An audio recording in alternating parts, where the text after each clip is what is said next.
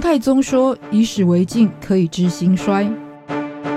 亚里斯多德说：“认识自己是所有智慧的源头。”纵观历史深度，理解属于我们的世界，开脑洞，长知识，六百秒的历史课。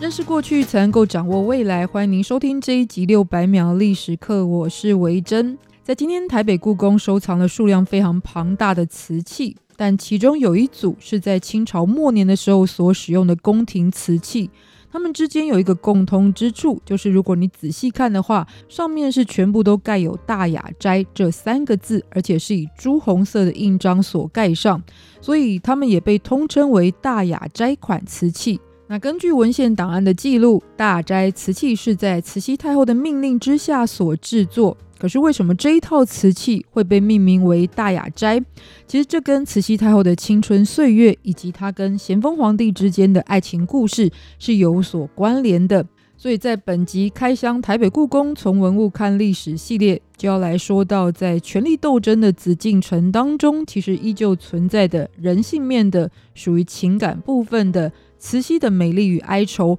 晚清宫廷极品之大雅斋瓷器的故事。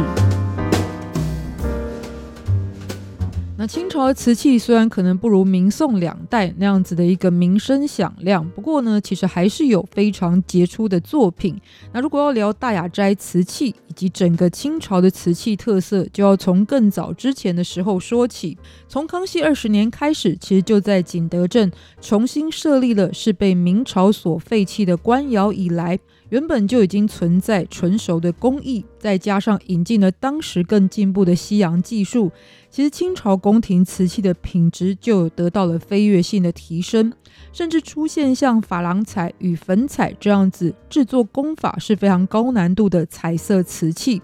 但是后来又到了嘉庆年间开始，随着国力的衰微以及连年的动乱，那清宫的瓷器品质也就随之一代不如一代。而后来到西元一八七三年，当时刚刚才接管朝政的是同治皇帝，他打算要重修被英法联军所烧毁的圆明园，而最主要的用意就是要送给他的母亲，也就是慈禧太后作为养老的地方。但是有人住的地方，除了建筑之外，生活的器物也是非常的重要。因此，为了在园中生活所使用，慈禧太后就特别下令烧制了一套粉彩瓷器。而且他不但对于瓷器的制作流程下达过很多次的命令，甚至还亲自画图稿来告诉这一些工程人员，他想要在瓷器上面呈现什么样的画面跟效果。所以这一整套的瓷器可以说是慈禧太后本人亲自指挥、亲自部署，担任的像监督监制这样子的角色。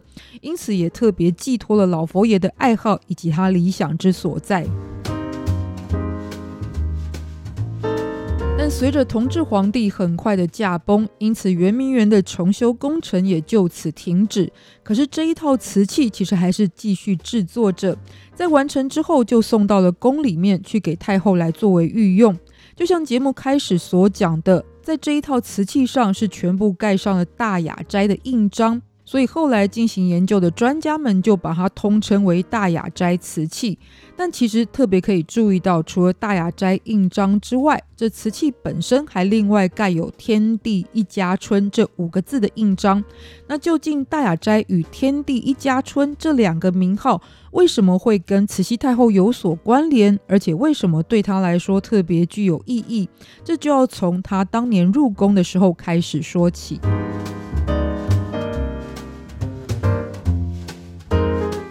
被很多的文学创作或者是影视作品所赐，所以很多人对于慈禧的印象看法就是她是一个专权跋扈、威风凛凛的老太婆。但其实这当中有非常多是属于刻板印象，尤其回到她青春的时期，就在当年她的丈夫也就是咸丰皇帝将她是封为懿贵妃。而“懿”这个字在满文当中的意思就是端庄、文雅、有风采。另外，咸丰又在那个时候慈禧所居住的紫禁城储秀宫里挂了一块写着“风月花堂”的匾额。从这两者合并来看，其实，在咸丰的眼里，慈禧就是一个美丽优雅、懂得享受生活，而且也很讲究情趣、有品味的女性。而且这对夫妻之间其实还有蛮多充满情谊的故事流传下来。比方说，咸丰曾经赐给慈禧一对小小的宝珠耳环，那慈禧也就因此特别在她原来的耳洞之外，另外又钻了两个耳洞，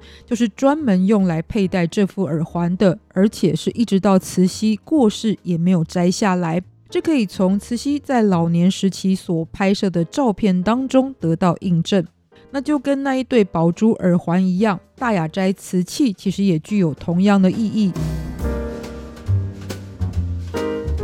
大雅斋其实就是咸丰皇帝所亲笔写下的匾额，而且一共有两块，一块是挂在紫禁城养心殿的平安室当中。另外一块是挂在圆明园的天地一家春，而这两处其实都是慈禧在当妃嫔的时候所住过的地方，所以这也象征了她跟咸丰皇帝之间曾经共同度过的岁月。但是朋友们都知道，圆明园曾经受到了英法联军的攻击，所以原来的天地一家春的所有建筑也在当时被烧毁。可是后来到了同治年间重修圆明园的时候，因此，慈禧太后又特别把自己的寝宫重新命名，也是叫做天地一家春。同时，还为了这一座宫殿烧制了大雅斋瓷器，上面再盖上了大雅斋跟天地一家春这两枚印章。其实最主要就是为了要纪念他跟咸丰曾经相处的短暂时光，以及他们曾经可能存在过的爱情。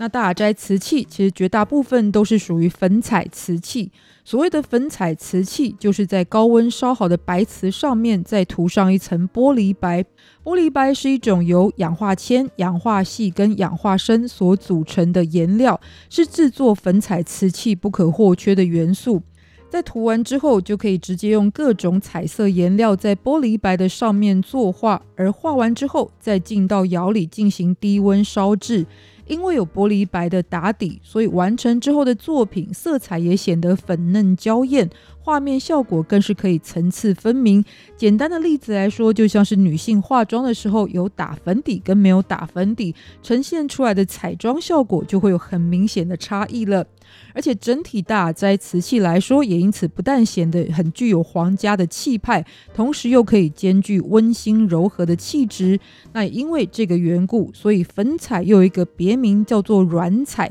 那不但非常适合作为居家器物来使用，同时更呈现了慈禧在私底下，其实很多人并不熟悉的生活，就是喜欢浪漫柔美的气氛。也因此，他对于粉彩瓷器是情有独钟。说到清朝末年的瓷器，虽然比不上像康熙、雍正、乾隆的太平盛世那样子品质优良，但是在慈禧太后具有高品位、高标准的要求之下，其实大雅斋瓷器的质量也就达到了晚清宫廷非常难得一见的水准。而且目前传世的作品不多，分别有存放在北京故宫、南京博物院，还有台北故宫。其中台北故宫收藏的就包含了有。粉彩圆谱图花盆、粉彩者墨圆谱图盆、粉彩湖绿地花鸟纹盖盒、绿地花鸟扎斗等等少数几件珍品，而且都是属于粉彩瓷器当中的极品。